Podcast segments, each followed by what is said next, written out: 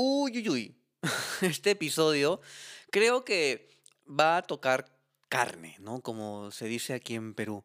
Porque hay mucho, em, hay mucho por decir. Eh, habla o toca una fibra muy trascendental en el ser humano. Y básicamente me refiero a sus emociones. ¿sí? Aquí en la introducción voy a hablarlo de forma particular y ya en el contenido propio de, este episodio voy a, a, ampliar la perspectiva, ¿sí? A ver, soy hombre, ¿ok? Y por ser hombre en una sociedad como la que vivimos actualmente, Em, se nos limita ¿no? a mostrarnos emocionales o sensibles porque empezamos a tener pues mucha mirada, ¿no? muchas miradas sobre nosotros. A ver, no sé qué concepto se tiene de la imagen masculina, pero ninguno más equivocado y alejado de aquel que se le prohíbe implícita y directamente en algunas oportunidades a los hombres mostrar nuestras emociones. Y claro, como todo hombre Que, que, no ha sanado sus heridas de niño y ha debido mostrarse siempre fuerte para que no lo quiebren, ese hombre del cual estamos hablando termina bloqueando la conexión con sus emociones. Por más que intente recordar parte de mi niñez u adolescencia, no logro identificar un solo momento, de verdad, ni un solo momento, en el que alguien me haya hablado de los beneficios de no apagar lo que siento y de escuchar gracias a no apagar lo que siento a mis emociones. Realmente no. Mientras grabo esto, intento recordar y no recuerdo ni uno solo de esos momentos. Es porque realmente nadie me dijo que conecte con mis emociones.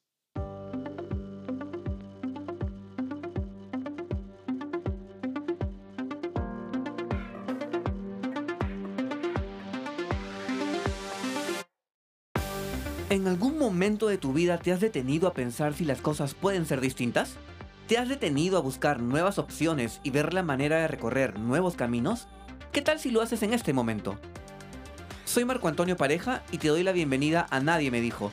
Quiero decirte que hay muchas cosas que aún nadie te ha dicho y que si en algún momento las pensaste pero nada cambió, es tiempo de que las escuches de nuevo.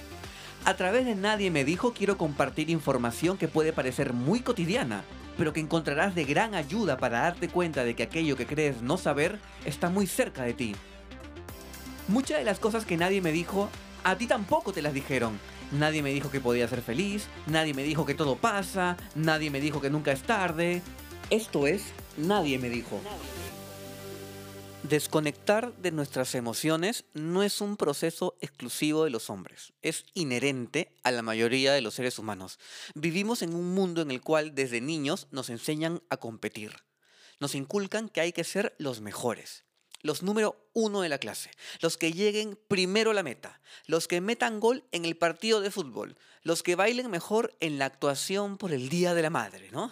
Los mejores siempre ahora que lo pienso, o sea, mientras se los comento, nos exigían mucho cuando niños, ¿no? No sé si alguien que me esté escuchando en este momento sea papá o mamá. Dense cuenta de eso, es importante que lo tengan en cuenta. Entonces, para responder a todas esas exigencias, teníamos que pasar por horas de estudio, por horas de ensayo, por horas de entrenamiento, sumado a las clases, sumado a intentar tener una vida normal de niños que busca explorar el mundo y socializar con sus pares para ir fortaleciendo su identidad. Es una chambaza, ¿no? Es un fuerte trabajo. Algunas veces en clases con mis alumnos me gusta explicar lo anterior, ¿no? Lo que acabo de mencionar de la siguiente manera. Nos dicen que hay que estudiar para crecer y ser alguien en la vida, ¿no? Ese término, alguien en la vida. Ya más adelante hablaré de ese término y obviamente no estoy de acuerdo con él. También nos dicen que debemos comer para crecer fuertes y sanos. Y se acaba, se acaba el pastel, ya no hay más. Eso básicamente se resume a algo como, a ver mi amor, ven, adquiere conocimiento para que tengas un buen empleo y come para que no enfermes. Y yo me pregunto, ¿en qué momento nos enseñan a reconocer nuestras emociones, aceptarlas tal y como son y gestionar su desarrollo para sentirnos mejor con nosotros mismos y como consecuencia de ello, obviamente, tener una buena relación con los demás. ¿Cuándo nos enseñan eso? Sé que aquí en Perú existen colegios donde se cubren esos tres ámbitos, mente, cuerpo y emoción, pero son muy pocos colegios, son realmente casos muy particulares y aislados, no es algo común, no se lleva esto a la educación masiva. El problema cae un poco mucho por su propio peso. No conectamos adecuada y sanamente con nuestras emociones porque no sabemos cómo y porque en la mayoría de los casos no se nos dijo cómo, ¿no? Pasan los años y cuando adolescentes y adultos estamos llenos de elementos distractores, como me gusta llamarle a estos elementos que voy a explicar en unos segundos, que parecen hacernos bien, pero al final solamente parecen, pero no hacen más que distraernos de lo importante, identificar nuestras emociones y trabajar con ellas.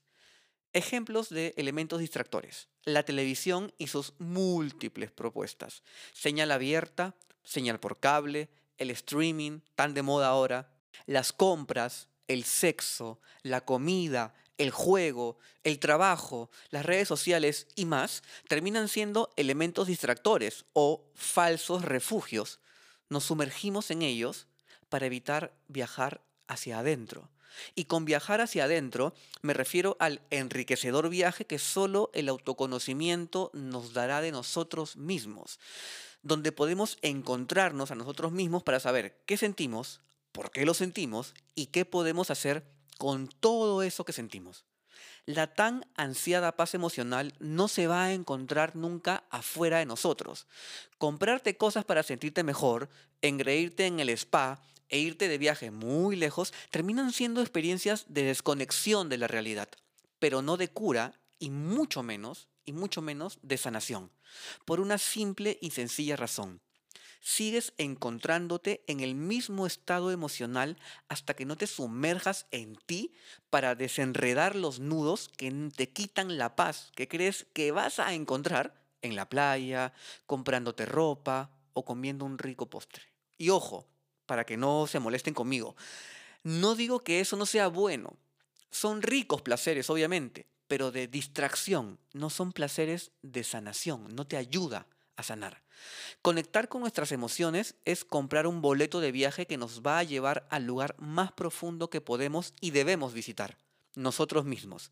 Un lugar que nos llenará de tantas respuestas como de preguntas, pero que es desde donde nace todo lo que somos.